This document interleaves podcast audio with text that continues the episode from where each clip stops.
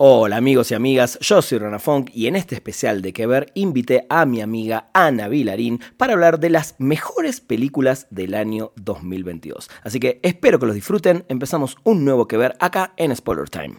Este es un especial de Que Ver, donde te recomendamos 10 series, películas, documentales o shows sobre un tema en particular. Que Ver. Le voy a dar la bienvenida a este programa a mi queridísima Ana Pau Vilarín. Anita, ¿cómo estás, amiga? Hola, muy bien, muchas gracias por invitarme. Es una gran forma de empezar el año. Totalmente. Antes que nada, gracias por aceptar. Eh, me acuerdo que el año pasado hicimos un especial de los Oscars, ¿no? las predicciones a los Oscars. Justo, hace ya casi un año, qué loco. casi un año, casi un año. Eh, y debo decir que creo, y ahora me dirás vos también cuál es tu percepción, que 2022 fue un gran año para el cine. En cuanto a la calidad y las películas, no en cuanto a la taquilla, salvo dos o tres que son los bombazos de siempre, pero creo que tuvimos muy buenas películas al punto de que a mí particularmente, no sé a vos, amiga, se me complicó mucho armar mi top 10, no porque me falten, sino porque no sabía dónde meter algunas que quedaron afuera.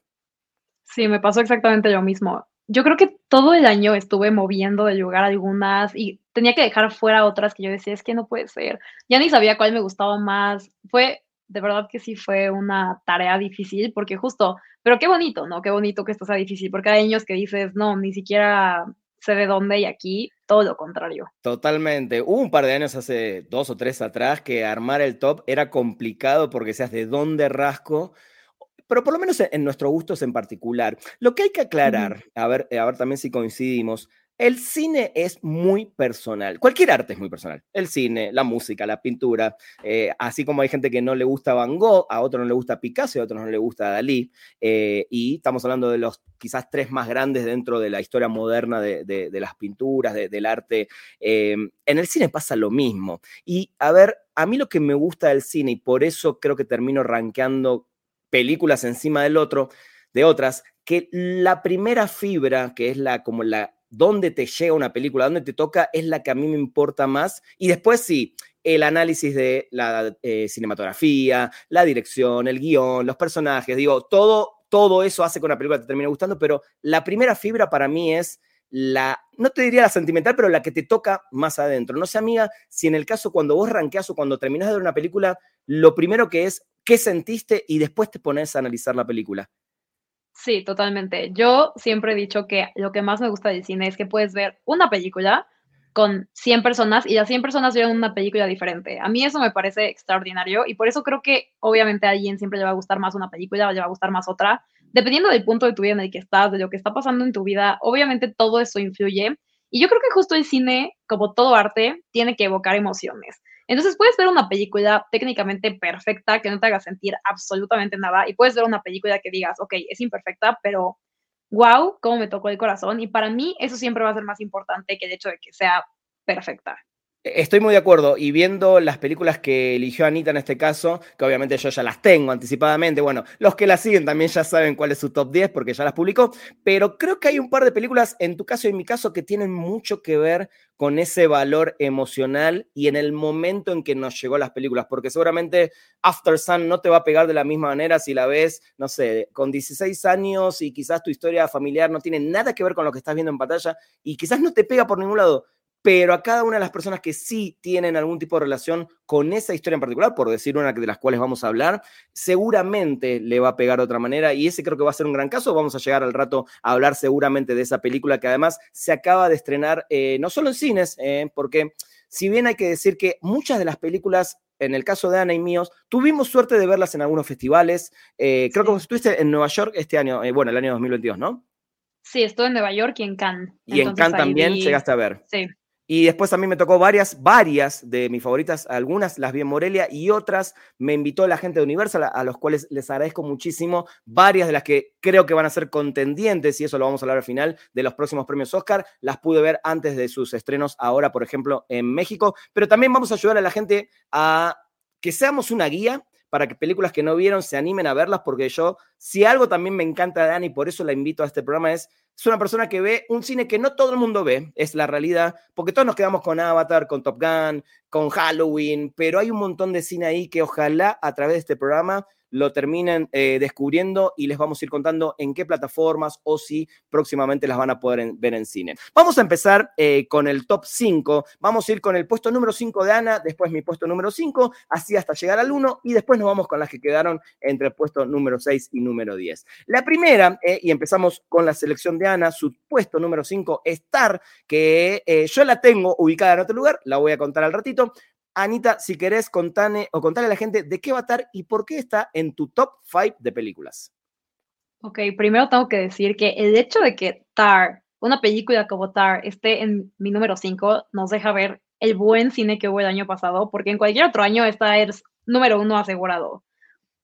Digo, como pueden ver ahí, es Kate Blanchett. Creo que esta mujer siempre es una garantía. Haga el papel que haga. Fue el mono en la de Guillermo del Toro en Pinocho. Haga el papel que haga. Es impresionante.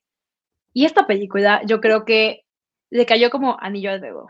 De verdad, no sé cómo explicárselas porque es una película que de verdad tienen que vivir, pero básicamente a grandes rasgos se trata de una directora de orquesta que es la mejor en lo que hace, es toda una erudita, es respetada por todo el mundo, tiene una vida aparentemente perfecta, pero como hemos visto otras películas tipo Black Swan o Whiplash, tiene esta esta cosa del artista torturado. Y entonces toda la película es como este camino mientras todo se va descomponiendo un poco alrededor de ella y muchas veces por su propia culpa. No quiero decir más porque es un viaje que de verdad, mientras menos sepan mejor, solo sepan que es, es prácticamente perfecta en todos los aspectos. Dijiste un par de cosas muy importantes. Primero, no vamos a hablar con spoilers, justamente porque hay muchas películas que no se estrenaron a nivel comercial, muchas sí en festivales, algunas ya están en plataforma. Eh, entonces, tranquilos, quédense en este programa, no, no vamos a spoilear. Eh, el artista sufrido, ¿no? No sé si usaste esa palabra, se me fue, pero habías dicho, pero también los que viven alrededor de él, desde sus parejas, sus alumnos, en este caso. Sus hijos. Eh, sus hijos, eh, la gente que los contrata. Eh, hay todo un mundo impresionante detrás de, bueno, de la música, en este caso, de esta directora tan famosa. Y es, es una rareza porque dijiste otra cosa fundamental. Yo cada vez que no veo trailers ni leo una reseña, pero quiero ver las películas ya sea en un festival por, por los actores, los directores, cada vez disfruto más no saber nada con qué me voy a encontrar y eso para mí en el año pasado se volvió algo eh, que no voy a cambiar más. Salvo cuando estás en el cine y te metieron un tráiler que bueno, estás ahí, lo ves, eh, pero definitivamente me di cuenta, el no saber nada de una película no solo te va a sorprender más, sino que eh, al, no estar enterado de lo que puede llegar a pasar, todo es una sorpresa. Para mí eso, el cine tiene que también recuperar eso, ¿no? Basta de trailers, basta de Rotten Tomato, basta de todo lo que nos, nos hace después ir con una opinión inclusive sesgada. Tar, para mí, que es una gran película, la verán en un ratito en mi top 5, em, no solo tiene una de las mejores actuaciones de Kate Blanchett, que ya es una obviedad decirlo, porque creo que ya no hace nada fuera de su gran rango actoral. Nada. Y para mí, a ver si coincidimos, el Oscar ya lo tiene asegurado. Claro, en las manos, prácticamente. Lo tiene en las manos, totalmente. Y tiene un giro esta película, que justamente por eso no lean ni, ni, traten de averiguar demasiado, que obviamente los va a descolocar y creo que eso hace que la película termine siendo una cosa brillante. A su favor voy a decir que es una gran película, pero en contra para el popular de la gente es una película larga y que la primera hora puede resultar densa porque hay mucho tecnicismo musical que no todo el mundo le importa ni entiende, ¿no? Yo creo que si la gente aguanta y, trata de entender por dónde va la película, eh, la hora y media final es fantástica. Eh, y creo que eso hace que termine siendo una gran película, que además de seguramente va a ser una de las contendientes a mejor película en los próximos Oscars. Seguro que sí. Yo creo que tiene justo. Kate Blanchett ya tiene el Oscar y yo creo que Tar ya tiene su puesto en las nominadas a mejor película. No sé si lo gane, pero de qué va a estar, va a estar. Ahí está. Y mira, eh, estrena el 9 de febrero en México. Ahí gracias por la información. Así que atentos a eh, toda la cartelera en toda Latinoamérica, porque también nos ven desde otros países. Recomiendo muchísimo TAR. Si además son fan de la música en general, ¿no? Eh, tiene que ver con música clásica. si son fan de, de, este espíritu del, del artista musical, esta es la película que para mí, para mí, no lo quiero decir todavía, pero bueno, está, entre las mejores cinco del año. Eh, en mi puesto número cinco, eh, ya la voy a pasar, no sé si la viste, Ana, eh, All Quiet on the Western Front, esta película o Sin Novedad en el Frente, que la pueden ver en Netflix, no sé si tuviste oportunidad de verla ya. Sí, también. Hace poquitito la vi. Sí. ¿Te gustó? Sí. No soy la más fan de películas de guerra, pero creo que es muy buena. Ahí está. Miren, esta película dio en el clavo eh, Ana. Yo sí soy muy fan del cine bélico, no porque me gusten las guerras, las detesto. Igual, mira, me pasa lo mismo con el boxeo. Detesto el boxeo, pero no puedo dejar de ver Rocky porque me vuelvo loco con la historia de Rocky eh, o con otras películas de, boxeadores o luchadores. Em, pero sí, sí me gusta mucho el cine bélico y sobre todo cuando está visto desde un, desde un punto de vista muy humano.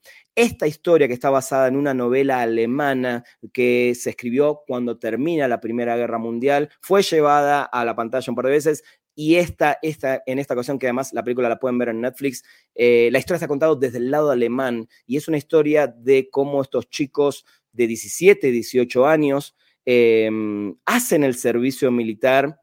Es un grupo de amigos, todos muy felices, vamos a defender la patria, eh, soy soldado, eh, nací para esto.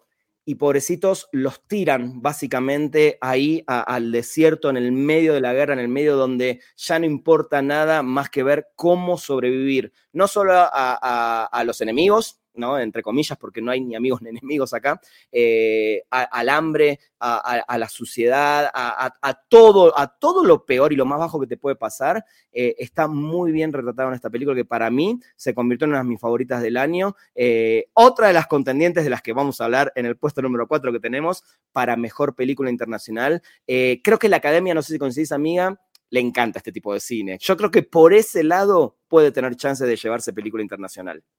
Sí, yo de hecho creo que lo tiene bastante asegurado también. Tomando en cuenta todas las, porque han salido algunas shortlists de ellos que pasaron a la siguiente ronda antes de ser nominados. Me parece que Quiet on the Western Front fue la que pasó a más.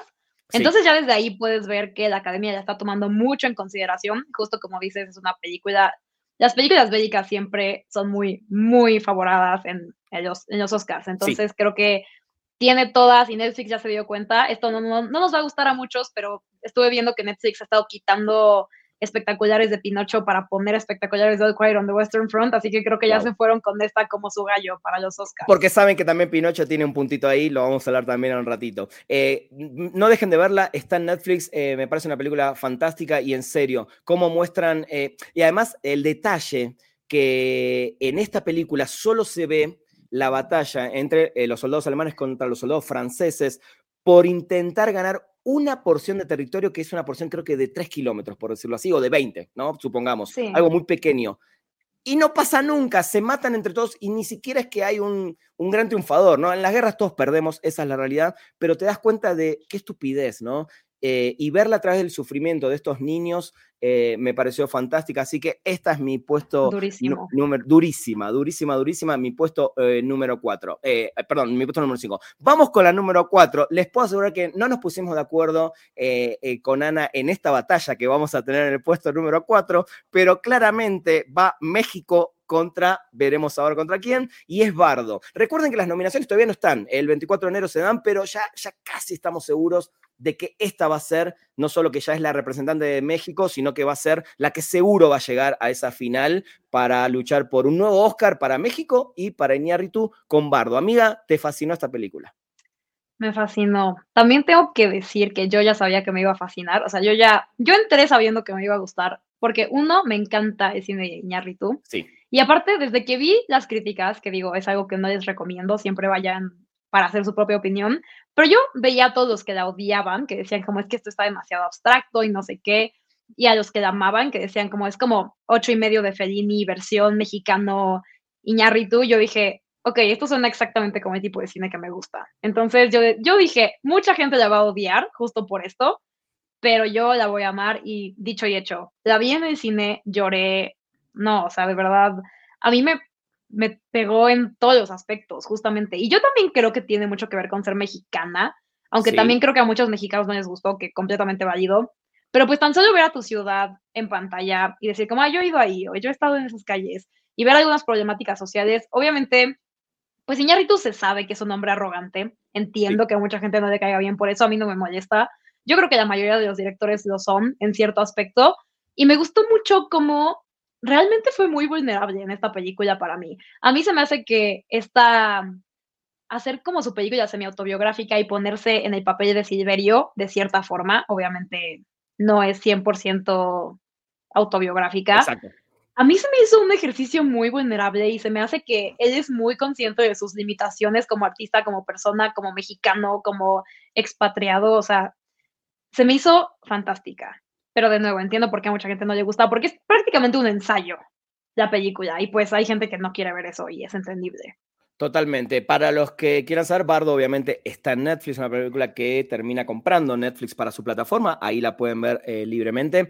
A ver, varias cosas de Bardo. Yo también, a mí el cine de Iñárritu me gusta desde Amores Perros, siempre fui muy fan de su cine. Mira qué loco, la película que menos me gusta de él es Revenant.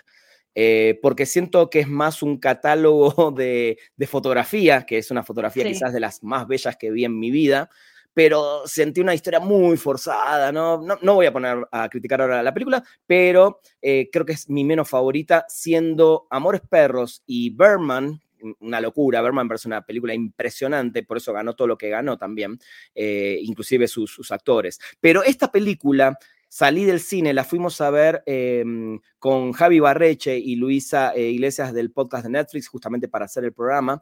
Y los tres cuando salimos nos miramos como diciendo, ¿qué, onda? ¿Qué, qué, piensan? ¿Qué nos pasó? Eh, creo que es una película en muchos aspectos brillante. En muchos aspectos brillante. Eh, desde lo técnico, creo que lo, técnico es lo más destacable, me parece es impresionante y como decías recién, la Ciudad de México se ve de una forma que en mi vida, en mi vida, y eso que estuve en el centro de México en muchísimas ocasiones, a las 6 de la mañana, a las 4 de la tarde, o sea, jamás pude imaginarme una Ciudad de México así, sobre todo el centro de la ciudad. Eh, y, tiene un aspecto técnico impresionante porque se nota que es un director. Eh, antes lo dijiste, eh, ego, ¿qué artista no es ego, no? Algunos lo tienen más elevados que otros. Tienes que, sí, claro. Exacto, pero creo que es un director que está hasta en el último detalle absolutamente de todo, no solo de la parte técnica del guion de los actores, entonces eso se nota y a mí yo aplaudo mucho, así como, como Christopher Nolan, que me pueden gustar muchísimas sus películas y otras no tanto, pero son directores diferentes. Eh, desde ese lado creo que Iñárritu es el más diferente por lo menos de los directores mexicanos consagrados.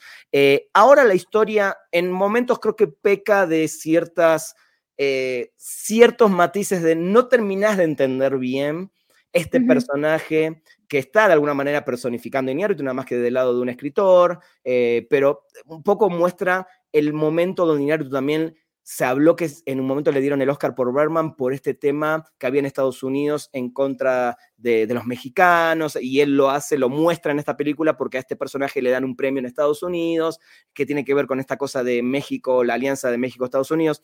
Hay una cosa ahí que a mí no me termina de cerrar, pero no me dificulta eh, terminar de ver una gran película. Creo que Bardo es una gran película que no es para todo el mundo, claramente, y que, 100%. como lo dijiste, el mexicano que lo ama, lo ama, y el que lo odia, lo odia. Entonces es muy difícil también convencer a alguien que no está de acuerdo con, con sus formas de que le termine gustando una película, por más que la película sea buena, ¿no? Exacto, aparte entiendo perfecto los dos lados. O sea, si lo aman como yo, digo como por supuesto. Si lo odian, también digo, sí, te entiendo, entiendo perfectamente. Entonces, eso también es tan bonito de sus películas. Yo lo admiro muchísimo. Sí, totalmente. Yo sí recomiendo mucho esta película. Eh, no es, de las que decía antes. No entró en mi top porque creo que las otras me gustaron más y me pegaron más. Pero es una película que recomiendo ampliamente. Y sí recomendé mucho ir a verla al cine. Creo que se disfruta mucho más. Eh, creo que justamente ¿no? esta cinematografía es para verla en la pantalla más grande que puedas. Eh, y mención especial, Daniel Jiménez Cacho, el actor protagonista, es es brutal, es brutal lo que hace, es brutal lo que actúa, es brutal lo que transmite. Creo que ahí, ahí está el gran eh, momento, de el, gran... Si alguien tiene que decir, ok, dame una, una sola razón para verla, más allá de la cinematografía, es ver a este señor actuando que es maravilloso. Siempre, siempre es maravilloso. Y justo, híjole, es que también no por contar esa película, pero hay unas secuencias que dice, la secuencia de Let's Dance, Let's Dance con David Bowie, esa secuencia, a ver, no puedes ver eso y no moverte, aunque ni siquiera sepas por qué, te sientes una emoción y todas las secuencias que tiene, también en el centro justo cuando toda la gente se empieza a caer, dices, Uf. es que esto es...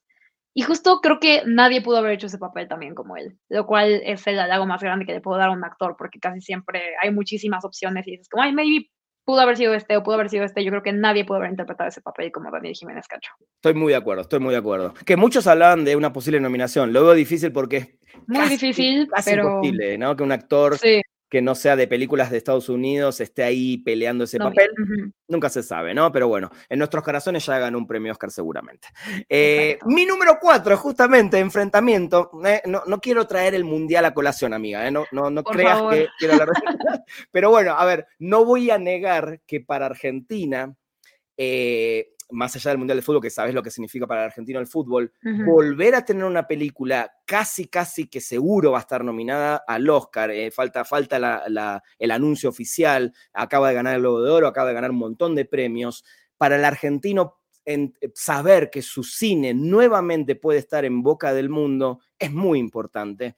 Por eso yo también no solo elegí esta película como mi puesto número cuatro, sino que además me encantó y es una película que retrata un momento muy complicado en la historia argentina, después de una dictadura, después de los desaparecidos, como estos dos personajes interpretados increíblemente, ¿no? Por, por Darín y por Peter Lanzani, que es para mí, eh, acordate de este nombre, amiga, este va a ser el próximo. Viste que hoy todo el mundo dice cine argentino, ah, Darín, bueno, en 10 años todos van a decir Peter Lanzani, acordate de mí. Em, es una gran película que trata un tema tan duro, eh, para el argentino, pero con un humor y con una frescura que realmente creo que termina balanceando una gran película y definitivamente te das cuenta que es una película que está de alguna manera hecha para que internacionalmente pueda ser recibida sin conocer la historia de Argentina, básicamente. Sí, estoy de acuerdo. Yo justo tengo muchas amistades argentinas y les pregunté antes de verdad, como deberías saber algo antes de verdad, porque siento que luego, si no entiendes el contexto, pues no te pega tanto algo. Me dijeron, no, la verdad es que no, tuve a verdad y a ver qué opinas. Ya fui a ver al cine con mi papá, justo, que me encanta ver películas de historia con mi papá porque él sabe mucho de todo eso. Entonces él me va diciendo, ah, sí pasó esto y él es no sé quién y él no sé qué. Y yo, ah, ok, gracias por el contexto extra. Pero aunque no tengas eso, la película funciona, aunque no sepas absolutamente nada. Y yo justo estuve leyendo que decían, como obviamente, si no eres argentino, no le vas a sentir tanto. Y yo, como, no, si te explican todo lo que pasó, te ponen textual los testimonios de estas víctimas, de toda la gente que sufrió, yo dije, no tienes que ser argentino para simpatizar con eso. O sea, yo creo que siendo latino, ni siquiera latino, pero sobre todo los latinos que todos tenemos historias tan tumultuosas con nuestros gobiernos y con los militares y todo, por supuesto que lo sientes. Yo en la escena que, esto no lo voy a considerar spoiler porque es un hecho histórico, pero cuando Darín lee la sentencia justo ante la corte, yo estaba hecha un mar de lágrimas, o sea, yo dije, y de hecho ahí fue cuando, digo, me encantó de nuevo David Jiménez Cacho, pero si yo tuviera que nominar a alguien de los internacionales sería a él. Yo creo que Darín debió haber ganado un Oscar hace mucho tiempo, tristemente no creo que pase porque de nuevo es muy difícil que le den a un actor latino. Sí. Pero yo dije, esa escena es una locura, o sea, esa escena te hace ver todo el talento que tiene este hombre, que ya lo teníamos más que claro, pero en este papel, una vez más te sorprende. A mí eso no lo puedo creer. Cada que yo veo es como, ya sé lo bueno que eres, no debería sorprenderme. Y aún así en esta película me dejó sin palabras. Totalmente. Argentina 1985, para los que preguntan, eh, está en Amazon Prime Video. Eh, también la, adquirió la plataforma, así que la, pueden ver ahí. En algunos cines todavía se puede ver. Eh, seguramente, si tiene una chance fuerte en el Oscar, la van a volver a poner seguramente en algunos cines de Argentina, ¿por qué no en Latinoamérica también? Así que siempre que puedan ir al cine, aprovechen. Yo sé que a veces no se puede, a veces no están o en las regiones donde uno vive no hay manera de ver ciertas películas. Bueno, en Prime Video la pueden ver, así que Argentina 1985 fue eh, mi puesto número 4. Vamos con el 3. Eh, acá, acá creo que vamos a discutir un poquito, eh, en el buen sentido, obviamente, pero sí me sorprendió, sí me sorprendió que Decision to Live, esta película de Park Chan-wook, seguramente muchos lo pueden conocer por Old Boy, por lo menos yo lo empecé a conocer hace muchísimos años por esa que es una, hoy hasta el día de hoy, una de mis, películas favoritas. Decision to Live, la pusiste en el puesto número 3, sé que te encantó, ahora nos vas a contar un poquito de qué va y por qué, pero yo tengo algunos temas con esta película que te los voy a comentar después, a ver. Ok, primero que nada, Park Chan-wook es de mis directores favoritos. También es otra de esas películas que yo dije, si no me gusta, va a ser muy extraño porque a mí me encanta todo lo que hace este hombre. Dicho y hecho, una vez más, yo entré al cine, esta la pude ver en Nueva York, justo en el festival, que también siempre es una experiencia muy bonita.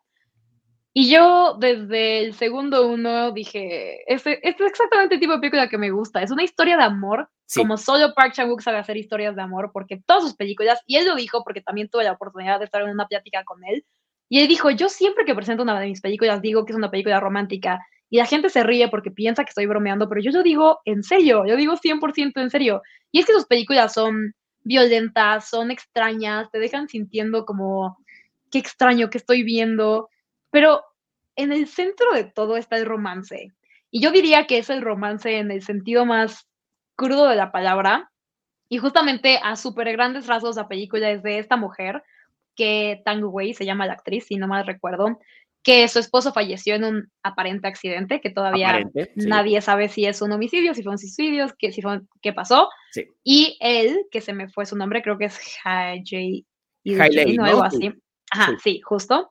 Él es el Vas a ver si lo estamos pronunciando bien, ¿no? sí, vas a ver, pero lo intentamos. Exacto. Y él es el detective asignado a este caso. Entonces, obviamente, pues entre ellos dos empieza a haber esta tensión, pero él es el detective, ella es la sospechosa, viuda, él está casado, entonces ya desde ahí, desde el principio, tienes un romance que no podría ser. Pero justamente toda la película creo que juega con esto de el deseo y de encontrar a alguien con el que conectas tanto de una forma que ni, ni entiendes, porque sabes que está mal o que no debería ser, pero la atracción que sientes es tan grande que literalmente te empiezas a volver loco. Y a mí ese tipo de películas me encantan. Se me hace muy parecida a una película que podría haber dirigido Alfred Hitchcock, Bien. incluso mejor, por todas estas porque es un thriller, pero de nuevo es de amor, es un misterio, es acción, es comedia. Yo creo que combina todos estos elementos de diferentes géneros y lo hace de forma impecable. Y el final, no voy a decir nada, yo solo voy a decir que lloré y lloré y lloré. Y me el final me, fascinó. El final, creo que es lo que más me gustó de la película, pero te voy a decir lo que me pasó con ella. Me encanta la historia, ¿no? Eh, eh, cuando entendés la historia, cuando cierra, que creo que ahí, es donde por lo menos a mí me pasó que ahí terminé de decir, ah, ok, ahí, ok. Me encanta la fotografía, la dirección, las actuaciones son fabulosas. Eh, la mirada del director en ese tipo de, como decís, romance truculento, ¿no? Medio hasta, podría, no, no digo sádico, pero puede rozar lo sádico. Eh, me gusta. A ver, de vuelta, a mí la trilogía de la venganza me parece increíble. Esas tres películas, sobre todo Old Boy y, Lady Vegans, me parece de mis películas favoritas de, del director y, de, este género. Eh, creo que es un director que maneja muy bien todo eso, pero siento que acá se complica la historia con, momentos donde realmente decía, ¿por qué, ¿para qué te vas para este lado?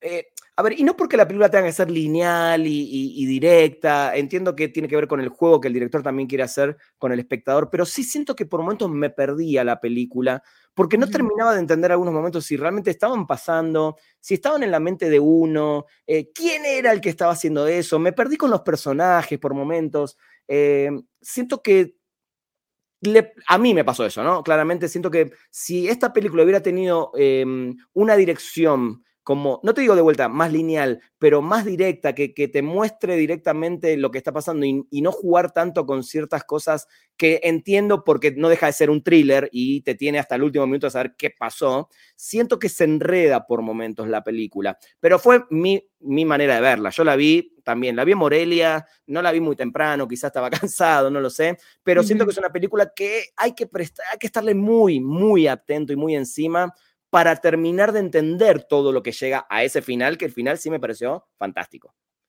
Sí, eso sí lo creo. Creo que en general las películas de Park Chan-wook son así. Creo que son historias muy complejas, no necesariamente porque no le puedas entender, pero porque hay tantos detalles y tantas pistas y tantos personajes que es como, ok, tengo que entender todo para entenderla, pero a mí eso me encanta, como que justo no me aburre, porque es como, a ver, está pasando esto, está pasando esto, y tienes que agarrar el hilo y creo que no es una película corta, la verdad ni me acuerdo cuánto dura. Entonces yo agradecí eso, yo dije, ok, me encanta que no haya un momento de descanso. Y aparte también creo que refleja mucho el estado interno de nuestros personajes, que justo, porque al principio si te das cuenta es como todo muy tranquilo y muy como su rutina, sobre todo de él, de detective. Sí. Y luego mientras va cayendo en esta desesperación y en que se va dejando llevar por el deseo, pero siguen todavía intentando. Eso sí me encanta. Eso me encanta. Lo que Eso me gusta mucho. Sí, sí. Dos horas veinte. Está en promedio de lo que estamos viendo hoy de cine, que son dos horas y un poquito más, ¿no? En promedio. Eh, para los que quieran saber, se está estrenando este fin de semana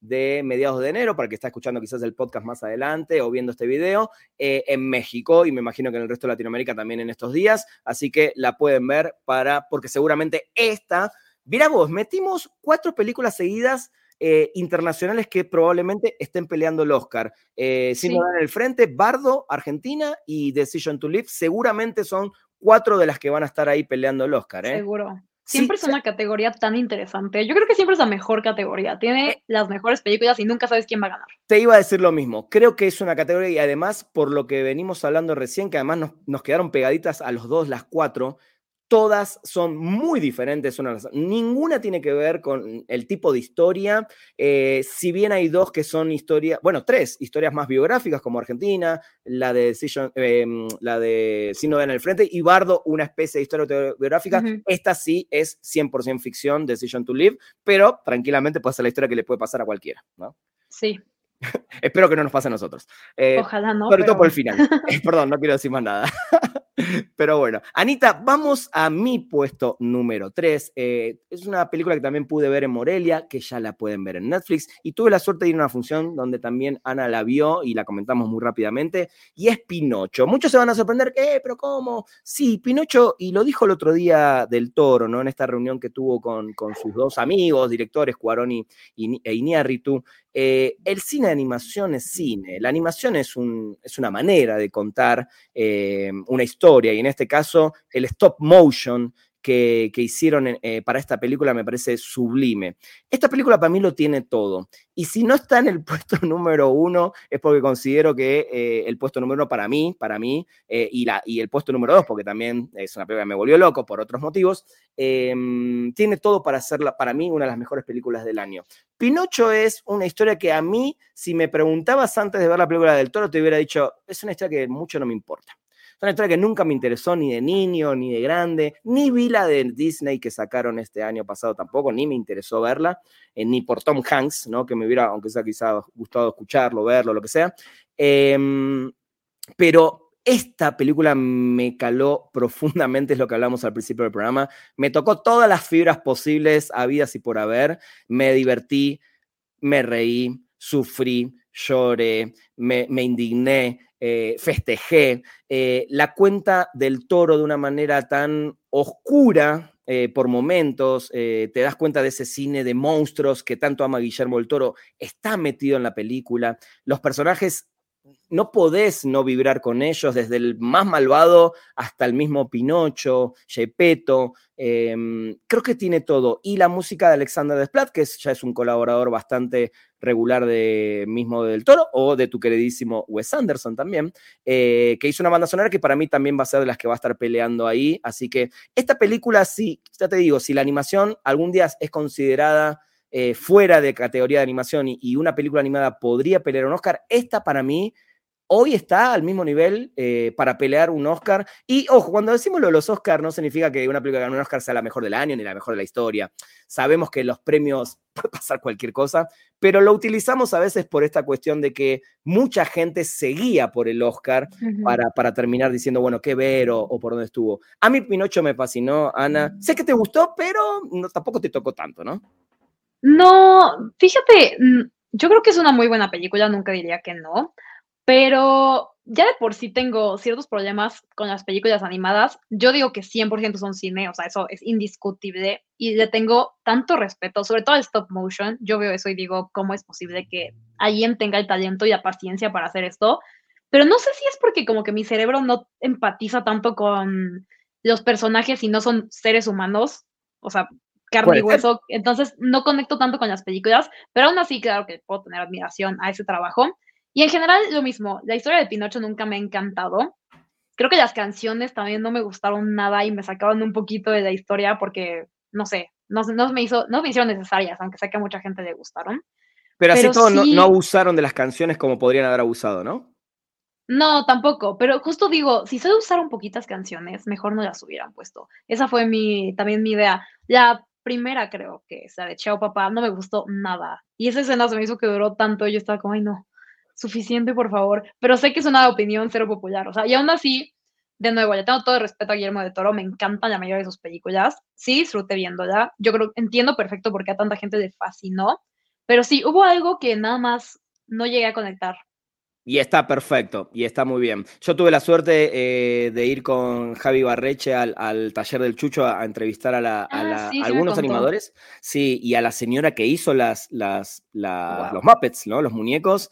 Eh, y realmente fue increíble eh, poder vivir ese momento. Fue uno de mis momentos más impresionantes del año pasado, poder estar en ese lugar, en Guadalajara, en México, eh, y después ver el resultado eh, en el cine cuando me tocó a mí ver a la Morelia, después la vimos en la Ciudad de México y la gente la puede ver también en Netflix, ver dónde se hizo gran parte de la película y que haya tanto trabajo de mexicanos me parece también increíble. Entonces, por eso también creo que me gustaría que sea una película que sea reconocida, porque la cantidad de gente que hay involucrada en una película de stop motion y el tiempo, como dijiste recién. Una locura. Cada dedito que ves que se mueve es un movimiento, hacer la toma, moverle el dedito de vuelta. Eh, es, impresionante. yo nunca en la vida podría tener esa paciencia. Yo de verdad no, no sé cómo la gente puede y por eso, de nuevo, yo tengo todo el respeto del mundo. Y ya que tocaste el tema de Wes Anderson, justamente, Fantastic Mr. Fox y I Love Dogs a mí me parecen... Fantásticas. Fantásticas. Fantásticas. Sí, entonces sí, el stop motion es arte.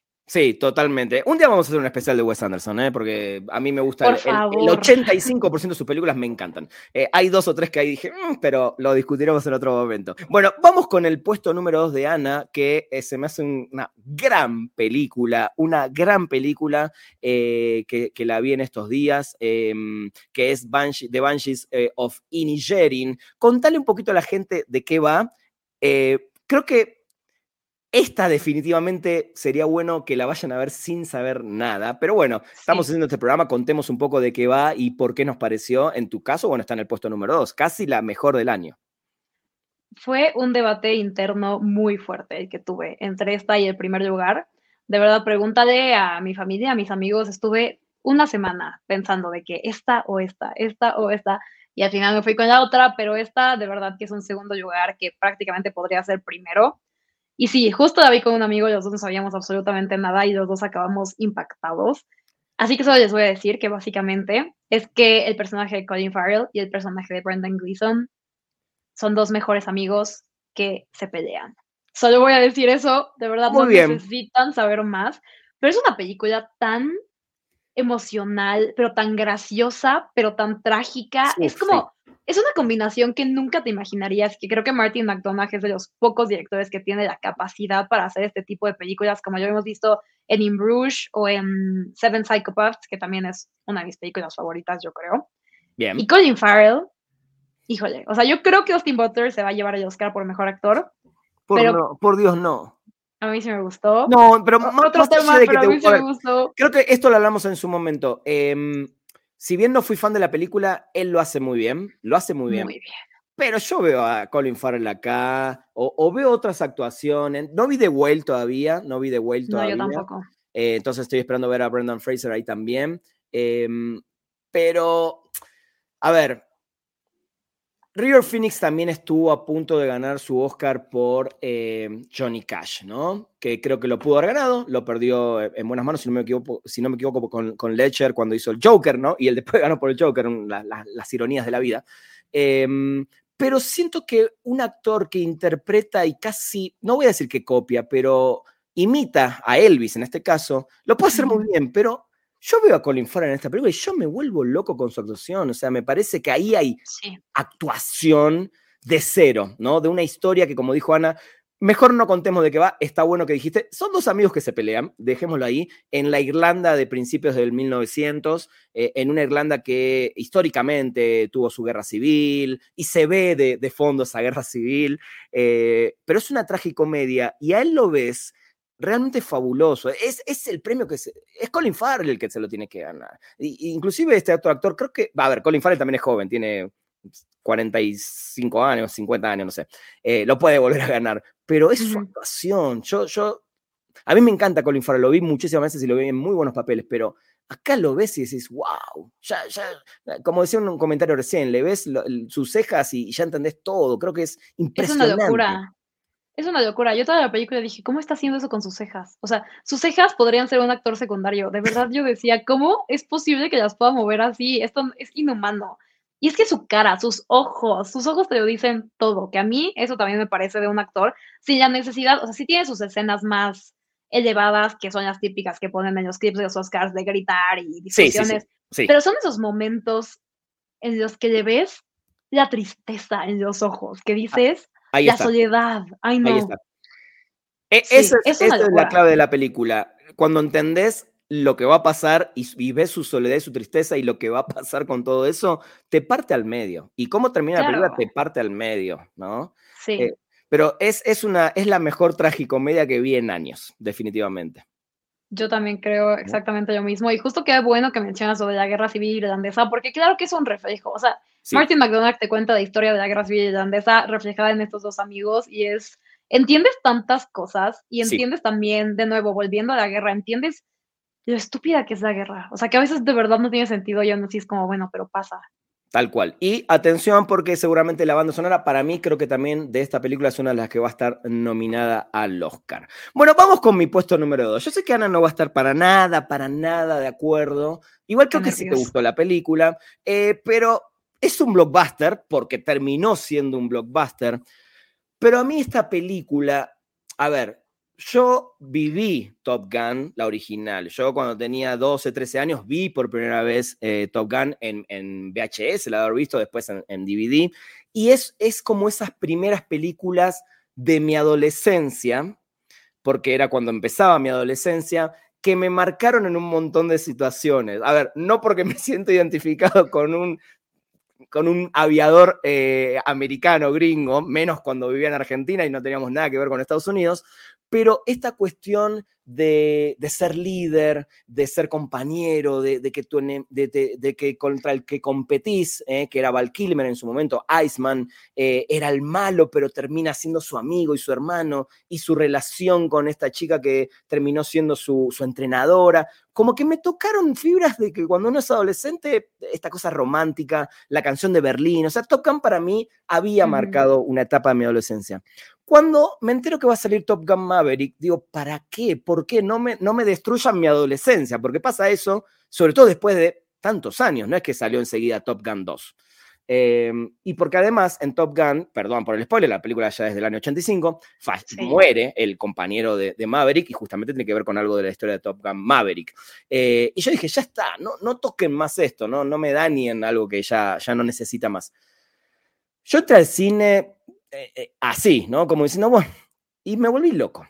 No solo porque la historia está muy bien retomada, está muy bien actualizada, porque si te fijas eh, y ves las dos películas, es un poco la misma historia, pero moderna y con un montón de cambios y con mucha más acción y con unas escenas donde Tom Cruise pilotea y decís, wow, en serio, o sea, en serio es él y lo hace, y todos se entrenaron para pilotar aviones, y las escenas, hay un par de escenas de vuelo que yo no soy ni un gran eh, fan ni de, los vuelos, de los aviones, ni de los autos, pero me quedé como diciendo, no puedo creer que hoy se pueda filmar algo así. Em, y creo que rebasa el, adjetivo de blockbuster. Creo que esta película es mucho más que eso, porque no, ni siquiera es que uno pensaba antes el éxito que iba a tener, como si sabías de Avatar por ciertos motivos, como si esperás de, no sé, eh, una película de Batman o una película de, no sé, de Iron Man, etcétera, ¿no? Que sabes que son como, o de Spider-Man, blockbusters asegurados. Esta no. Por más que tenías a Tom Cruise, era una película que la mayoría de la gente no había visto Top Gun. De, Seguramente vos no viste Top Gun o la viste después, amiga. No claro, digo, cuando salió. Por tu edad. No había nacido. Exacto. Pero sí la vi porque a mis papás les encanta. Entonces desde chiquita la vi. Tenés, ahí tenés. Para mí, Top Gun Maverick es la gran película de acción de esta época.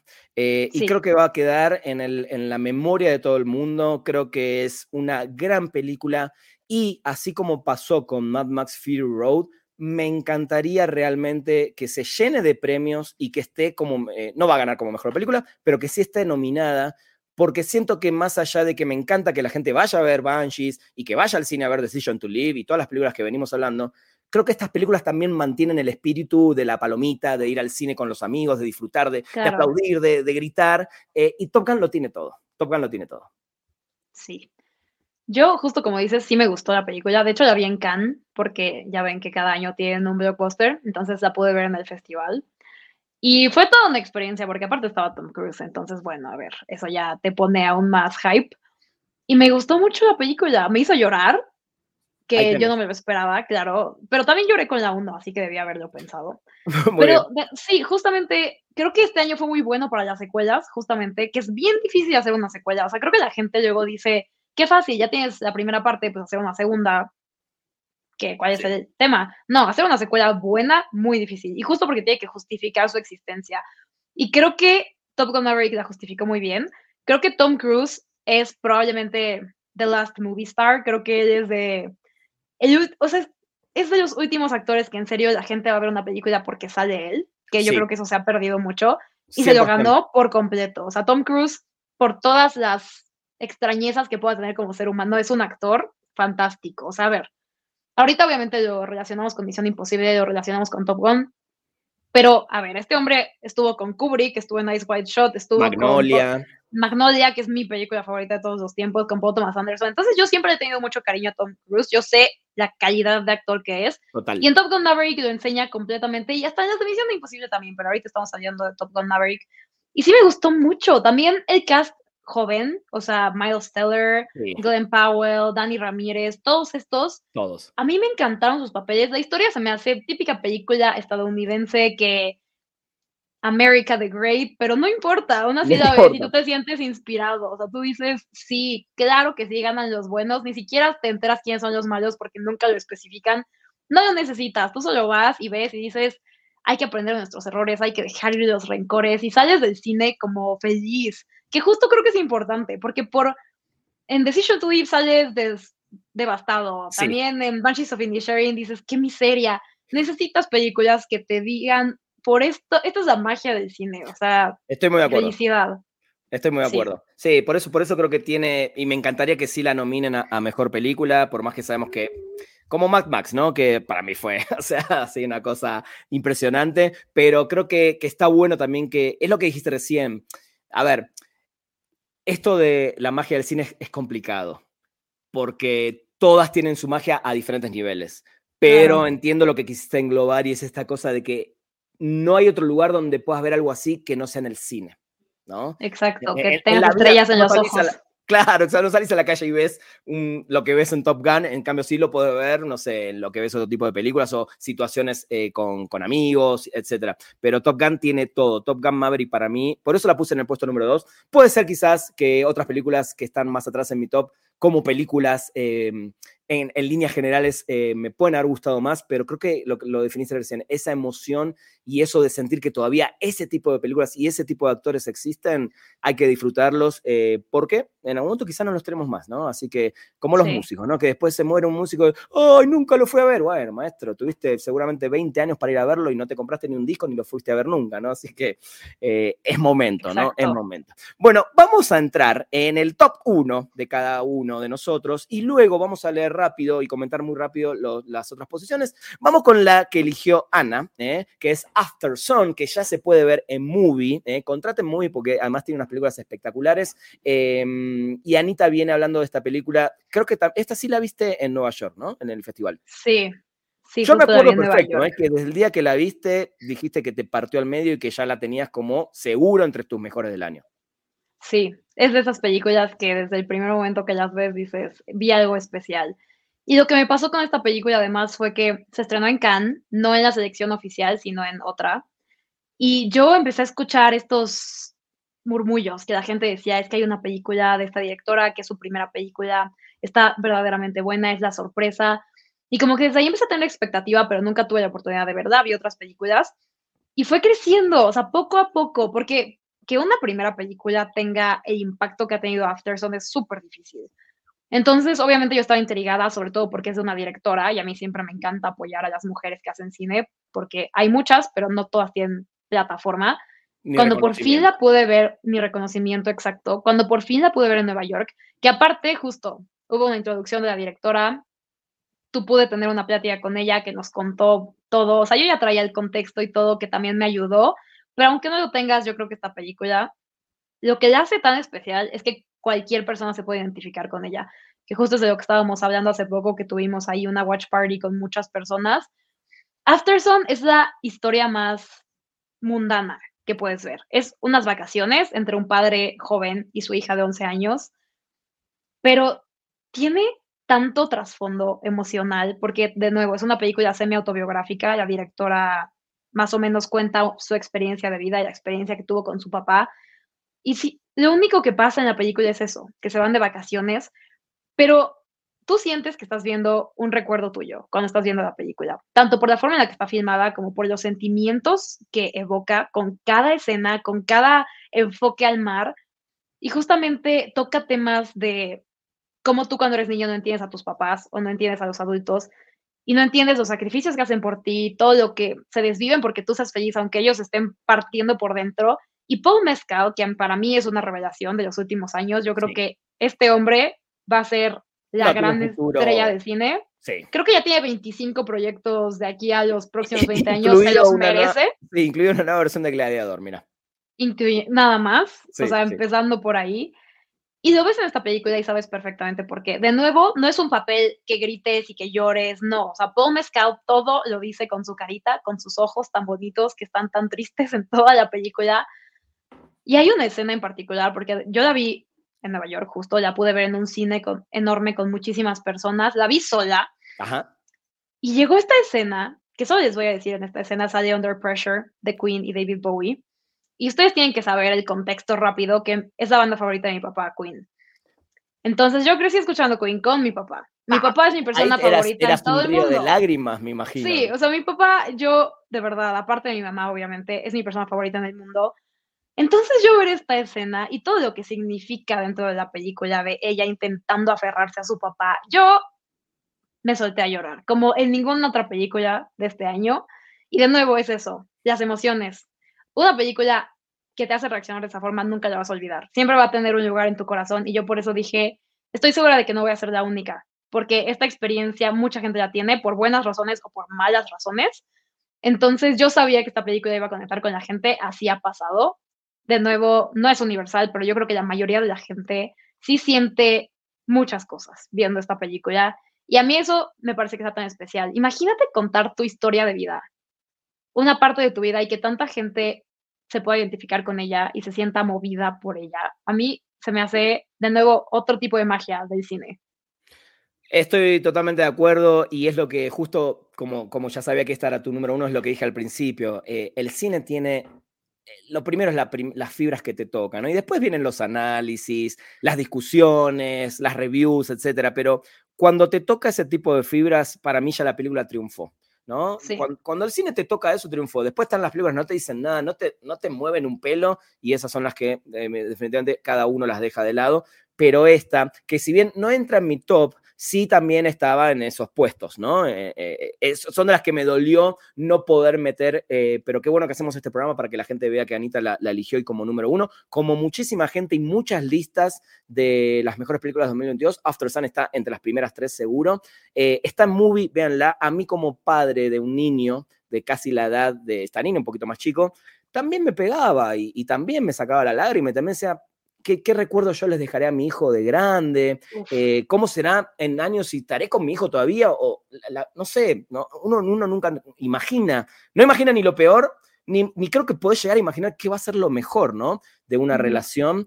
Eh, entonces, en ese sentido, eh, también, no vayan a esperar ninguna superproducción, no vayan a esperar esas películas que te van a volver loco con la parte visual, si bien la parte visual es impresionante, pero es muy simplista, es muy eh, hasta relajante, diría. Ves esta película y estás todo el tiempo en un clima muy relajado, muy tranquilo, lo que te pone tenso son las situaciones y ciertas cosas que ves del papá, ¿no? No voy a decir más nada, justamente para, para que el que no la vio se sorprendan. Si la vieron, cuéntenos qué onda, porque sí es, es de lo mejor que, que le pasó al año. Tristemente son esas películas que eh, si no las ves en su momento o en algún festival, son esas películas que tristemente duran dos semanas en la cartelera, ¿no? Porque la gente tristemente no, no apoya este tipo de cine que es súper independiente. Paul Mezcal, para el que no lo sabe, no, yo particularmente lo conocí en Normal People, que es una serie que voy a recomendar toda la vida, hablando de lo que decía eh, Ana de eh, las cosas, películas románticas. Ahí, si quieren ver un drama, un drama romántico, pero que te rompe al medio, Normal People. Normal People. ¿eh? Prepárense para llorar, pero sí veanla. Totalmente. Y bueno, After Sun la pueden ver en Movie, la recomendamos muchísimo, muchísimo, muchísimo los dos. Vamos con mi puesto número uno para terminar.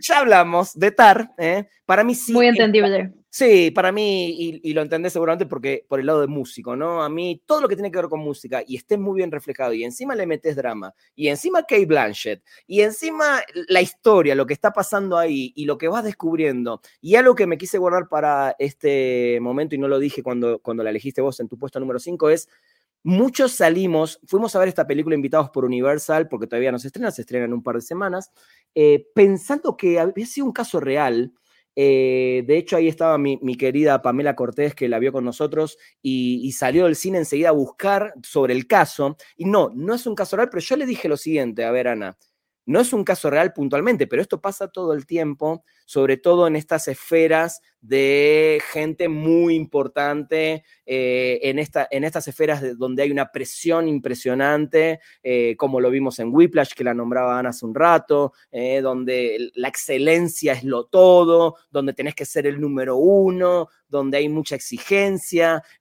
Tar tiene todo, para mí tiene todo, lo dijo el queridísimo Martin Scorsese el otro día, es la película que le devolvió un poco el... ¿Cómo, cómo fue que dijo el... Dijo que se fueron las nubes de encima del el cine. Se despejó el cielo. Exacta, esas fueron las exactas palabras. Entonces, que un tipo con la carrera de, de Scorsese, como que es uno de los, tristemente, lo que dijimos hace un rato, eh, sigan viendo y busquen las películas de Scorsese, los más chicos que están viendo este programa, eh, uno de los últimos grandes que nos quedan en estos tiempos, por lo menos contemporáneos. Eh, si él te está diciendo que esto es lo que, lo que él sintió, no dejen de ver esta película porque sí, sí siento que son las que, como dije recién, duran dos semanas en el cine porque nadie las va a ver, nadie las apoya. Eh, de hecho, le fue muy mal en taquilla en Estados Unidos, eh, si bien tiene críticas increíbles de los críticos, tiene un montón de premios. Kate Blanchett acaba de ganar ahora el otro día el Globo de Oro, va a ganar el Oscar seguramente, eh, pero no van a pasar de ahí. Entonces está también en, nosotros como Ana de ponérselas, chicos, a ustedes ahí en la cara y decir, vayan a ver Tar, vayan a ver Tar, vayan a ver Tar, porque para mí es la mejor película del año del 2022. ¿Qué ver? Del puesto 6 al 10, ¿cuáles elegiste? Si querés decir algo también muy rápido de alguna, porque creo que también hay eh, algunas coincidimos, ahora las vamos a ver. Hay, hay muy buenas películas. Eh, no sé si las llegás a ver bien ahí, que está chiquitito, pero si no te las puedo ir leyendo. Las ves, ¿no? ¿Querés empezar de tu puesto número 10 al 6? Sí. Ok, en el 10 tenemos Women Talking de Sarah Polly, que también, de nuevo, es de dos películas que tristemente no reciben ni un poquito de apoyo, pero que deberían. Es una historia impresionante, que es una historia real, aparte, de una comunidad de mujeres menonitas que tienen que decidir si quedarse en su comunidad o irse, porque han estado sufriendo muchos abusos de los hombres y ya están hartas, pero son analfabetas, obviamente no se pueden valer por sí mismas, entonces Justo por eso se llama Women Talking, porque es como la importancia de los diálogos entre mujeres y de apoyarse. Y yo no sé cómo no tiene más apoyo con el cast que tiene. Frances McDormand, que ha ganado tres Oscars, si no mal recuerdo. Rooney Mara, que bueno, esa actriz, por Dios, que no ha hecho. Claire Foy, que también lo ganó todo por The Crown. Un cast irreal. Entonces, seguro sí va a llegar a México, yo espero. Sí, sí, vayan a verla. La, la Universal, de hecho, la, vimos justo en la ah. semana que, que, fuimos a ver TAR. Pero de vuelta, son esas que apoyemos porque duran, si no, una semana en, cinearte, ¿no? En la, en la salita de cinearte. Sí. Eh, y, me extraña que no esté, eh, en este caso, también la directora, ¿no? Que entre las posibles nominadas, que creo que, que, debería, ¿no? Sí, debería. Eso siempre es un problema, puros, puros hombres en las listas, que se lo merecen, pero a ver, Sarah Polly también. Sí. definitivamente. A mí, a mí me gustó mucho, no, la pongo en mi top 10, pero creo que es una película muy necesaria. Eh, así como, por ejemplo, no está en mi top, no está en el de Anna Shisei, que se acaba de estrenar, que cuenta obviamente el tema de abuso sexual de, de Weinstein, se acaba de estrenar y, recomiendo mucho. Son películas que son muy necesarias. En el puesto 9 y 8 son dos películas que no vi, eh, Anita, así que contanos de, de, qué van y cómo se llaman. Ok, en el 9 tenemos After Young de Kogo Nada, que es un director independiente, independiente, independiente. Solo tiene dos películas por ahora, pero la protagoniza Colin Farrell. Volviendo a nuestro adorado Colin Farrell. ¿Qué año tuvo? Con The Batman, con After Young y con The Banshees of Inisherin. Yo creo que impresionante. Sí. Y After Young es una película de ciencia ficción, pero muy humana, que a mí es cuando más me gusta la ciencia ficción. Justamente es el tema de que él tiene una hija con su esposa y de compran un androide para que sea como su hermano mayor y su niñero, pero Oh, se descompone. Y entonces es un viaje para intentar repararlo y para intentar entender al androide y, em- y ver cómo, porque todos tienen una cajita dentro de ellos que captura memorias importantes. Entonces, el tema central de la película es como que un androide considera que es memorable. Y empieza a ver todos los recuerdos que tiene. Es una locura. O sea, es está un muy viaje. interesante, ya me la vendiste. Sí, no, no, no, de verdad, voy a investigar dónde la pueden ver, Por favor. obviamente de forma 100% legal, yo espero que se pueda, porque yo justo la vi en un festival, entonces, muy difícil, muy difícil encontrar en México, Sí. no creo que llegue a cines, pero voy a estar al pendiente, porque Bien. no saben lo buena que está. Bien, ya, ya me, ya me dieron ganas de verla. Sí, por favor, véanla. Bien. En séptimo lugar tengo The Quiet Girl, de Colin Bayard, que de hecho hizo historia porque es la primera película de lenguaje irlandés en estar en una shortlist para mejor película internacional. Wow. Esa es otra película que yo, si la nominan al Oscar, que ojalá, porque se lo merece, podría llegar a cines en Latinoamérica, pero también lo veo difícil. Una película de nuevo súper humilde, independiente, no es la gran cosa visualmente ni nada, pero yo creo que esas son las películas que más te pegan, diría yo. Y es una historia de una niña que justo sus papás irlandeses que tienen como ocho hijos y no son los mejores papás, la mandan a vivir un rato con sus tíos. Y es una historia acerca de la compasión y de lo que significa ser familia y ser buena familia y cómo de verdad tener una casa que te dé amor es toda la diferencia en tú cómo eres, cómo te desarrollas, cómo vives tu vida. Y no, yo con todo el mundo que he hablado que la ha visto me han dicho que al final también son un mar de lágrimas y que ni siquiera entienden por qué, solamente te pega de una forma muy específica. Entonces, esperemos la nominen y esperemos llegue a Latinoamérica. Muy bien. Mira, las dos que nombraste estuve buscando, todavía no están en streaming. Todavía no están en streaming. Seguramente son películas que pronto y más con todo esto de los premios y todo van a estar, eh, pero todavía no están, así que ahí atentos para cuando estén. Eh, esta estuvo Morelia y nosotros no llegamos a agarrar boleto, así que también me quedé con muchas ganas, pero bueno, ya la podremos ver en algún momento seguro. Sí, eso me da esperanza que haya estado en Morelia, Sí, que ojalá sí, llegue. Sí, sí, sí, sí. Vamos con tu puesto número 7, que esta sí también eh, es una de mis favoritas del año. Triangle of Sadness de Ruben Östlund, que justo la vi en Cannes y ganó la Palma de Oro. Y yo desde el segundo uno, yo no pensé que fuera a ganar porque es una película muy irreverente, muy... eh, A mí me encanta, es una sátira bien hecha, que es, Es una muy difícil hacerlo, negra. diría yo. Sí. Súper, Sí. súper. O sea, que la ves y justo cuando la vi en el estreno, tú volteabas a ver a la gente que aparte mucha, me daba mucha risa porque todos vestidos pues de traje, de vestido y así. Y todos viendo esta película que es tan asquerosa en ciertos Sí. puntos, pero todos atacados de la risa. Fue una gran experiencia viéndola en el cine, que yo creo que ojalá todos puedan verla en el cine porque lo Sí. vale. Y pues sí, básicamente es una crítica al capitalismo y a esto, pues a las clases altas. Y de verdad no saben lo bien que te la pasas. Y también sí te hace pensar, te hace reflexionar, por más que sea muy graciosa y muy entretenida, sí te deja con un mensaje y te hace reflexionar ciertas cosas importantes. Sí, porque además hay dos personajes, eh, no voy a spoilear, uno es Woody Harrelson, que es el capitán de un barco, eh, donde se juntan básicamente estos millonarios, eh, que está, o sea, está en otro mundo él básicamente, y hay una pelea ahí que tiene que ver con el socialismo, el marxismo, el capitalismo, y después hay un personaje que es una señora, que no me acuerdo si ella era la chef o alguien de limpieza, no, no recuerdo eso, eh, que termina teniendo un papel fundamental con algo que pasa con estos personajes después de que se van de ese barco. No voy a decir cómo se van ni cómo, porque no le queremos spoilear, pero como dijiste, esta es una sátira espectacular. Yo no a- hay una, una media hora puntual de la película que no podía parar de reírme, no podía Sí. parar de reírme. Y de vuelta, fui a ver esta película, cuando empieza la película no entendía ni de qué se trataba.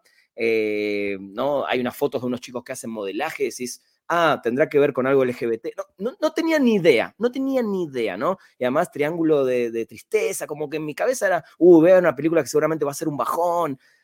Y es una cosa impresionante. Si, a ver, si le agarras la onda a este estilo y te gusta este tipo de humor, la vas a disfrutar un montón. Si no son fan de este tipo de humor y sobre todo esta parte muy asquerosa que sucede en un momento, la vas a odiar. Creo que son esas películas que dividen por completo la audiencia, ¿no?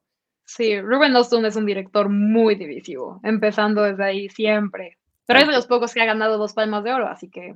No, definitivamente son personajes eh, diferentes y que hay que ver su cine. Esta yo la recomiendo, la van a ver en un ratito también en mi top. Y para terminar tu ranking, en el puesto número 6, una película que a mí me gustó mucho, no la considero de lo mejor del año, eh, quizás un top 20, ponele, pero sí la disfruté mucho, que es Bones and All. Contame por qué sí es de tus favoritas de este año. A mí me gustan, como lo dije en Decision to Live, me gustan las historias de amor que no son obvias. Y para mí, Bones and All es de las películas más románticas del año, que mucha gente que no conectó con ella me diría, estás loca, porque involucra mucho, pues, temas súper tabú, el canibalismo, empezando desde ahí, que aparte es un canibalismo bastante gráfico. Digo, yo me acuerdo cuando la fui a ver justo en la función de prensa y todos, al minuto cinco estábamos de que, o sea, nada, todos así de qué está pasando, qué estamos viendo, o sea, si la gente estaba de que no, no puedo creerlo, ¿por qué está tan violenta? Yo pensé que era una historia de amor, pero justamente me encanta es las películas que tratan, tratan este tema de que el amor no siempre es como lo ves en comedias románticas, o sea, el amor a veces es violento, es duro, es como oscuro y me gusta mucho cómo lo muestran en esta película, porque dentro de esta violencia, que es una violencia muy específica, hay mucha ternura y mucho entendimiento entre los dos personajes. Y me encanta cómo usan el canibalismo, que literal es consumir a otra persona, como una metáfora para entenderla y para aceptarla y para hacerla parte de ti. Obviamente, si no lo ves de esta forma, si dices de que, ¿por qué estamos romantizando el canibalismo? Pero cuando te das cuenta de que es una representación de muchas cosas, de los traumas de la infancia, de la sexualidad, porque hay bastantes pistas de que el personaje de Timote no es 100% heterosexual en una época, porque creo que son los 70 por ahí, que no era tan aceptado como ahora. Sí, creo que Entonces, principio de los 80 más, ¿no? Sí, por ahí. Sí, justo. sí, sí. Y justo son estas cosas que también es como los traumas que te pasan tus familiares y si tú puedes crecer y superarlos o si estás este maldito a tener que cargar con problemas que ni siquiera son tuyos por tus traumas, por lo que quieras, y como cuando te enamoras de alguien y conoces a la persona correcta, puedes intentar sanar esas heridas, aunque sea de una forma un poco autodestructiva, como podemos ver al final, no voy a ver más cosas, no voy a decir más. Totalmente. Es una película muy impactante, si son de estómago sensible no creo que les guste, pero vayan a ver con una mente abierta, porque aparte Yuka Guadagnino, yo creo que es de los mejores directores trabajando ahorita. La racha que se ha traído desde Call Me By Your Name, Suspiria y ahora Bones and All, irreal, irreal. Yo ya quiero ver lo que hace pronto. Estoy muy de acuerdo. Te voy a sumar dos cosas porque, porque sí me gustó mucho esa película. Tyler Russell, que es la niña eh, protagonista, lo hace increíble. O sea, increíble. Yo salí loco con ella, o sea, queriendo. ¿Viste cuando ves un actor o una actriz joven que decís, denme más películas, sí. ya métanlos más en otras cosas porque necesitas ver a estos chicos jóvenes. Digo, Timothy Chalamet ya lo, ya lo vimos bastante, va a seguir siendo un actor cada vez mejor, eh, está muy bien en esta película, pero ella para mí está eh, tremenda. Es su película. es su película. Y Mark Rylance que está... A mí no me daba tanto miedo el canibalismo, me daba más miedo su personaje puntualmente, ¿no? Eh, creo que está increíble que también siento que son esos actores que, no tuvieron la suerte que deberían haber tenido en cuanto a más protagonismos o películas más importantes, pero son esos actores que siempre te aparecen en alguna película con un papel increíble y esta para mí también es una gran película de él, así que también recomiendo mucho Bones. Y hace tanto no ganó un Oscar, hace relativamente poco. ah, ¿Por qué había ganado? A ver, voy a buscarlo, porque la verdad. Por Bridge of Spies. Ah, mira, no me acordaba. Sí. Muy bien. Sí, es un gran actor. Y también un, tema que sé que te va a gustar, que tenemos que tocar antes de acabar con Bones and All, Trent Reznor y Atticus Ross. También, también. Híjole, esos hombres, cada que hacen música para una película, me vuelan la cabeza. Y la canción original que sale al final, debió haber estado nominada, yo no sé por qué la ignoraron, pero está bien. Sí, sí, yo sé. Pero bueno, igual todavía faltan las. No, no, pero no están ni en la shortlist, ¿no? No están ni en la shortlist. No están en la shortlist. Eh, ¿Y la, la, banda sonora de ellos sí está en la shortlist o no? No. Tampoco. tampoco. Bueno, a ver, Reznor viene, ya tiene dos Oscar encima. Ya tiene dos, sí, ya. ya tiene dos. Ya le va a tocar de vuelta, ya le va a tocar de vuelta. Eh, Triangle of Sadness, la, en mi puesto número 10, hablamos recién, también está en el top de, de, Ana. Bowie, eh, este documental, eh, por favor, Bowie, eh, Monash, Daydream. Voy a decir tres cosas. Yo nunca fui un gran fan de la música de Bowie. Para mí siempre Bowie fue, ah, me gustan sus canciones, ok es David Bowie, me parece uno de los artistas más únicos en la historia de la música, pero conecto más con otros artistas y con otra música. Cuando vi este documental me dieron ganas de ir a comprarme todos los discos de David Bowie, eh, de poder haberlo, haber ido a verlo en vida, que es justo lo que hablábamos hace un rato, eh, a no menos de 5 o 10 shows eh, que, tristemente no fui, porque el documental, más que un documental, es una experiencia, no sé si lo viste amiga, visual y sonora, me invitaron a verlo al cine, me pareció increíble, ya, ya está en Blu-ray, ya lo pueden conseguir, lo pueden ver de, de sí, qué bueno.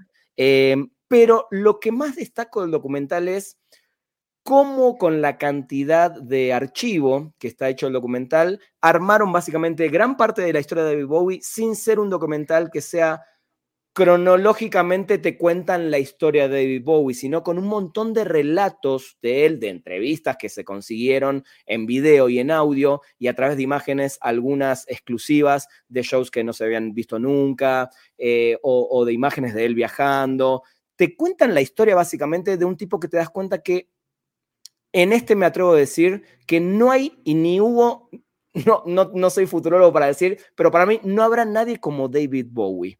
Em, y de vuelta, más allá de los gustos, ¿eh? te puede gustar más o menos musicalmente, pero era un artista tan único, tan diferente, tan que siempre quiso cambiar, exigirse, dar lo mejor, eh, no volver a ser el mismo. Eh, con la música, si escuchas el primer disco y el último, no tiene nada que ver uno con el otro, que duró, hizo música durante cinco décadas eh, y que creo que hipnotizó a cada uno de esos jóvenes que se iban sumando en los 60, en los 70, en los 80, en los 90, hasta en el 2000, sumando nuevos aficionados este documental te muestra su vida de una manera que yo, que consumo muchísima música y muchos documentales de música, nunca, nunca vi un documental tan perfecto, diría, ¿no? Así que sean o no fan de Bowie, recomiendo ver esta experiencia, eh, esta película documental, porque es fantástica, amiga. No sé qué, qué, te pareció. A mí también me encantó y yo sí tenía el plus de que soy súper fan de David Bowie. También va a ser de mis grandes arrepentimientos en la vida no verlo en vivo pero tuve poquito tiempo. Es que te iba a decir, vos tuviste menos chances, tuviste menos chances por la edad. tristemente, pero híjole, estoy completamente de acuerdo. Y aparte también es muy buen actor, entonces yo lo admiro también. en todas sus facetas. Y sí, bueno, escuchar su música, también por eso me gusta tanto Wes Anderson volviendo a él, porque siempre usa música de David Bowie. Sí. Y sí, no, estoy de acuerdo que visualmente y audiovisualmente es una experiencia como pocos documentales logran darte. Totalmente, totalmente. Vamos a cerrar eh, en mi puesto número 8, de Banshees. Eh, no la podía dejar afuera del 10 ni loco porque es una película que me voló la cabeza. Eh, ya lo hablamos recién, así que no nos vamos a meter. Yo sé que acá a no le gusta Spielberg, pero bueno, a mí, a mí me fascina Spielberg. sí, sí considero que, que es uno de mis favoritos de siempre pero de vuelta, tiene que ver con que yo crecí con sus películas, yo crecí con ese tipo de cine, crecí con, e, con esa fantasía que creo que Spielberg fue el primero en traerme ese tipo de fantasías, digo, sacando Star Wars, que es de mi niñez, eh, en hacerme sentir que yo podía soñar con un mundo fantástico, ¿no? Y The Fableman, que también eh, se está por estrenar eh, en México, creo que en un par de semanas, si no me equivoco, no se estrenó todavía, ¿no? no, sí, creo que el mismo día que Tar. Ahí está, en, febrero, primera semana de febrero. Em, puedo entender que hay gente que, eh, creo que Ana también lo, lo, ve de esta manera, que si no supieras de alguna manera que es como la historia de, Spielberg, ¿no? Desde niño, su sueño con el cine, cómo vivía el cine de niño y cómo retrata esa relación entre sus padres eh, hasta después de su adolescencia y cuando encuentra de alguna manera su primer trabajo importante en el cine.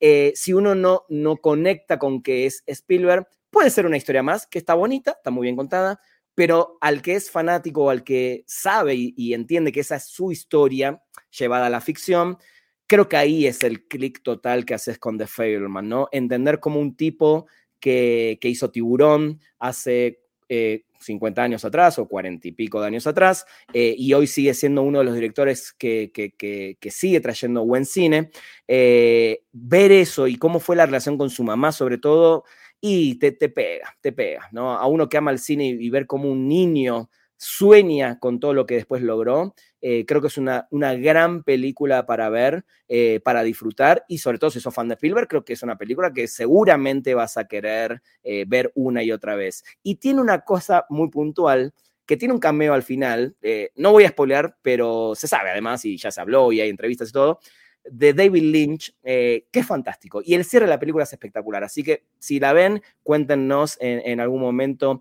eh, cuando la vean qué les pareció Failman. ¿Por qué no conectas con Spielberg, Anita? Me encantaría decirte, de verdad, no es como que tenga una razón súper puntual de odio que haga esto, no. Aparte, yo, yo voy a ser la primera en decir que Steven Spielberg es de los más grandes directores, si tan solo por su conocimiento técnico y por cómo inventó el blockbuster y logró hacer películas que todo el mundo ama casi y que todo el mundo conecta con ellas. Yo creo que es un visionario y creo que eso nadie se le puede quitar, pero sus películas simplemente siento que no son para mí. Salvo Jurassic Park, no te podría decir una película de Steven Spielberg que me guste. Y no, yo sé, ni E.T., ni Jaws, ni ninguna, de verdad. Ahí me cuesta. No sé por qué, porque pensarías de que son películas que usualmente me gustarían. A mí se me hace que su cine es demasiado sentimental, pero demasiado, obviamente sentimental. O sea, que te está intentando hacer sentir algo y te pone música para que lo sientas. Y a mí eso no me encanta. A mí me encanta un poco más la sutileza. Entonces, The Fablemans justamente fue eso también. Fue como, yo sentí como una biopic muy genérica. No me, no me movió mucho su historia con sus papás ni nada de eso. No me encantaban las actuaciones. Michelle Williams se me hizo que parecía caricatura. Ok. Y creo que justo teniendo, o sea, claro, se, se nota que era un personaje, su mamá era una persona que tenía muchos problemas, como ella misma lo dice en la película. Pero no sé, no sé, hubo algo de la película que no me, no me agarró por completo. Sí creo que el cambio de David Lynch es la mejor parte y eso lo disfruté muchísimo, eso sí lo puedo decir. Y yo creo que a la mayoría le van a gustar porque creo que es una crowd pleaser también. Probablemente gane mejor película en los Oscars, que a mí no me va a encantar esa decisión, pero ya veremos. Sí, Paul, Dano también está muy bien. Em, sí, yo siento que, a ver, claramente va a estar nominada. Em, siento que es una película que si gana, lo gana más por darle otro Oscar a Spielberg por decirlo así. Y, a ver, no voy a decir que no se lo merece porque a mí sí me gusta mucho, pero siento que hay cosas que están eh, muy por encima de, de Pero bueno, eh, me parece bien. Y para terminar, en mi puesto número 6, em, esta película todo en todas partes al mismo tiempo, que se me hizo una... A ver, no sé si es una gran película, pero sí creo que es una gran aventura, una, una gran... Em, una cosa muy divertida, inteligente, tiene drama, tiene acción, tiene un multiverso metido en algo fuera de los superhéroes cuando uno creería que eso solamente se podría ver en una película 100% de, de superhéroes o de ciencia ficción. Y está tan bien retratado esta especie de multiverso de cómo puede pasar algo al mismo tiempo eh, si, con, un cambio de decisión, si pudieras eh, o tuvieras el poder de estar en, sé, en el cuerpo de otra persona. Creo que está tan bien y tan bien pensada y trabajada que eso creo que la hace en una gran película. Después podemos discutirle un montón de cosas. Tiene actuaciones impresionantes, hasta la actuación de, reparto de Jamie Lee Curtis me parece genial. Eh, creo, que, creo que es una gran, gran película que muchos Muchos dijeron que es lo mejor que vieron en su vida. Bueno, me parece una exageración. Eh, y otros también la mataron como, no, esto es una mierda. Me parece que ningún extremo para esta película está bien, pero entiendo el que la disfruta más que otro. Y tiene una parte, que es la parte de las rocas, eh, que si no la vieron, no la voy a contar demasiado, pero hay una parte que yo no podía creer cómo dos rocas me hicieron sentir en tres minutos todas las emociones que me hicieron sentir en ese momento cuando estaba viendo la película en el cine. Voy a decir solo eso porque no le quiero matar eh, ese momento a nadie si no la vieron, pero si la, no la vieron la van a ver, recuerden cuando Rana dijo la parte de las rocas, porque me parece sencillamente brillante, con algo tan simple como lo que hicieron, eh, con ese diálogo y esos textos me movieron absolutamente todo. Creo que ese fue el momento donde la película dije, ah, no, no, esto, está, esto es otro nivel, esto no puedo entender cómo hicieron esto y que me mueva tanto algo tan, hasta podría decirse ridículo, ¿no? Pero bueno, ¿te gustó esta película o no, no mucho? Sí, sí me gustó mucho. No entró ni a mi top 15, creo. Ok, ok. O está en el 15 por ahí, no sé. Pero sí creo que es una gran película. Y de hecho, en su momento, cuando se estrenó, yo dije que era un milagro cinematográfico y lo sostengo. Y ahí os voy a decir por qué. ¿Qué frase? yo creo que ver. ¿No, la levantó la, ¿No la levantó la distribuidora esa frase? Es, de verdad lo creo, lo creo 100%. hubiera sido una frase vendedora, pero así mal. Probablemente sí. Y es que se lo merece, porque yo creo que una película, yo creo que es imperfecta, como muchas películas de las que estamos hablando. Exacto. Tiene ciertos aspectos ridículos al extremo, como ya es un poco el estilo de estos directores, Daniel, los Daniels. Sí. Pero justo por eso creo que es un milagro, porque ya no ves películas así, ya no ves películas tan arriesgadas, que salen 100% del corazón y que sabes que no lo hicieron preguntándole a la gente como, pero ¿crees que esto le guste? ¿Crees que esto conecte? ¿Crees que no? O sea, ellos hicieron lo que querían hacer y tanta honestidad que falta tanto en el cine de hoy en día y sobre todo en el cine de acción, porque es una película de acción. Sí, claro. Es algo que a mí me dejó impactada y que yo le tengo todo el respeto a los Daniels por haber logrado hacer una película así, que se vea tan bien visualmente, porque aparte es una película muy ambiciosa, justo por esto del el multiverso y de los diferentes personajes y de los diferentes mundos y animación, porque hasta animación tiene, tiene de todo. A mí me pareció fantástico, también lloré. Michelle Yeoh, esa mujer, debió haber merecido, debió haber recibido el reconocimiento que está recibiendo ahorita desde hace muchos, muchos años. También creo que Stephanie Su es una revelación. Y que Hui Kwan, que también ya tiene el Oscar en las manos, creo que lo tiene 100% merecido. Esta escena que no va a hacer sentido ahorita que lo diga, así que no lo tomen como un spoiler, pero cuando dice lo de me hubiera encantado hacer, hacer la lavandería y los impuestos contigo, a mí me parece de lo más bello que he escuchado en toda mi vida. Y por supuesto que lloré en esa escena, lloré en otra escena casi al final con Michelle y con Stephanie. Me tocó mucho y sí, creo que mucha gente también ya está diciendo que no le gusta porque a todo el mundo le gusta y a muchos nos encanta ser diferentes, incluyéndome. Pero yo no estoy dejando que eso me la mate porque me acuerdo de cuando la vi por primera vez y me encantó. Así que yo me voy a cerrar ese amor que le tuve al principio porque creo que sí es una muy buena película, por más ridícula que sea. Yo creo que ojalá sigan haciendo películas así y que esta película y su éxito sea un detonante para que la gente se atreva a hacer películas así. Estoy, muy de acuerdo. Y que se atreva la gente a ir a verlas, ¿no? Porque también, eh, es muy difícil a veces acercar a la gente al cine asiático cuando no es, no sé, Parásitos, por ejemplo, ¿no? Eh, que, ganó todo, entonces todo el mundo dijo, ah, sí, entonces sí la tengo que ir a ver al cine. Eh, y, eso del riesgo, qué importante que todavía tengamos directores arriesgados, por eso yo, yo sigo aplaudiendo ese tipo de cosas. Y para cerrar con esta película, es tan ridícula que justamente yo me vi representado muchísimas veces en la película por lo ridículo que somos nosotros también, ¿no?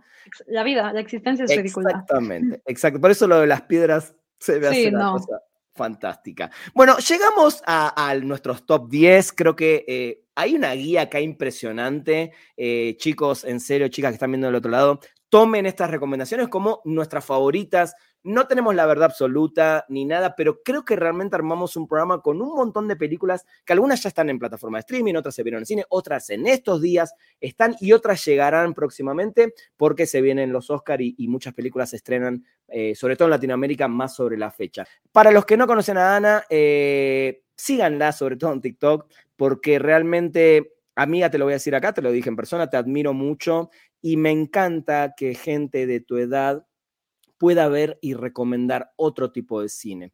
Hace un rato vi un tweet que pusiste.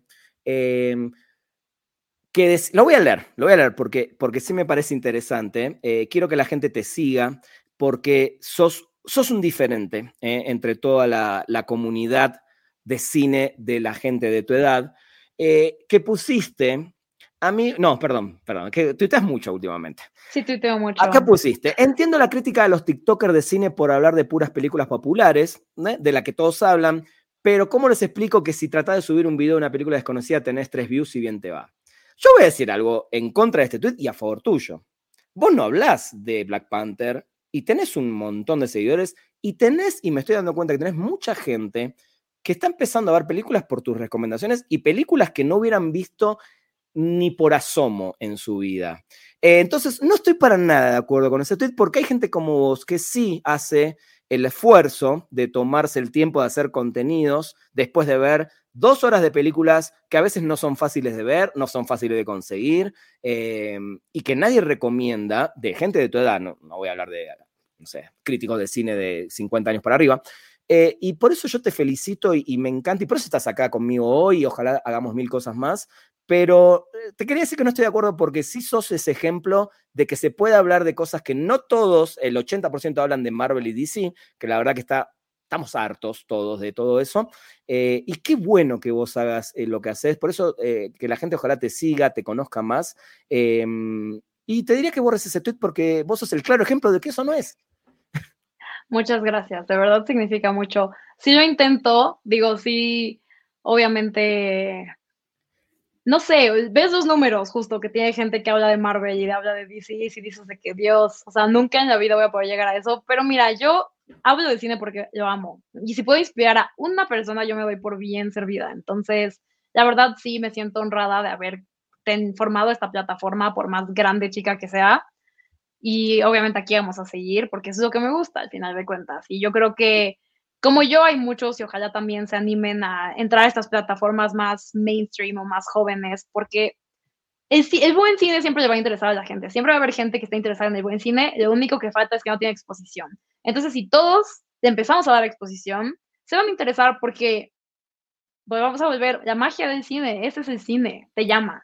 Y yo sé que así puede pasar y lo veo con mis amigos. Así empezó todo, porque yo le recomendaba cosas a mis amigos más cercanos y las veían. Y ellos fueron los que me llevaron a, pues, intentar tener una voz más grande. Entonces, aquí seguiremos. Eso sin duda.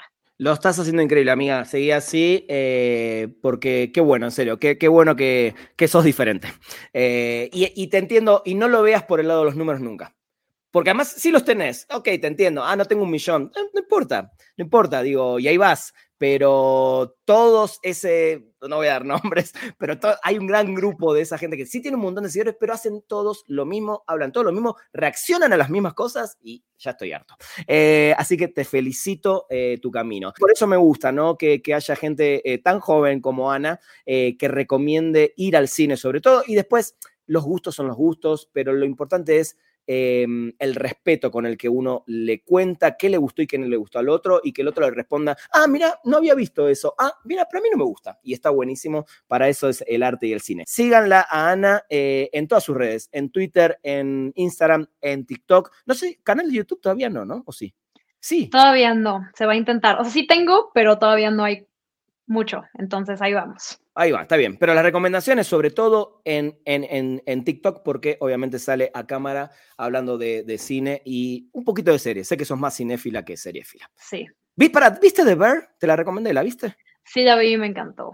Bien, sí. muy bien, muy bien, muy bien. Bueno, eh, gente, muchas gracias por estar en este nuevo programa donde hablamos de las películas eh, o nuestros top de películas del año 2022. Ojalá les sirva, como siempre digo, de guía para lo que no vieron. Vayan, disfrútenlo y saben que nos pueden escribir a nuestras cuentas de Instagram o Twitter para comentarnos y armar, eh, charlar de cine, hablar y armar esta comunidad cinéfila. Síganla también a Ana porque hace muy poquito hizo una watch party con la gente de Movie eh, para ver After Sun juntos. Sé que fue un exitazo, amiga, te felicito y ojalá se vengan muchas más del estilo.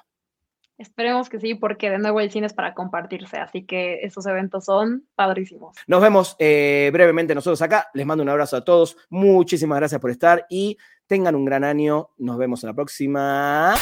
De parte del equipo de Spoiler Times, esperamos que te haya gustado esta recomendación. Nos escuchamos a la próxima. ¿Qué ver?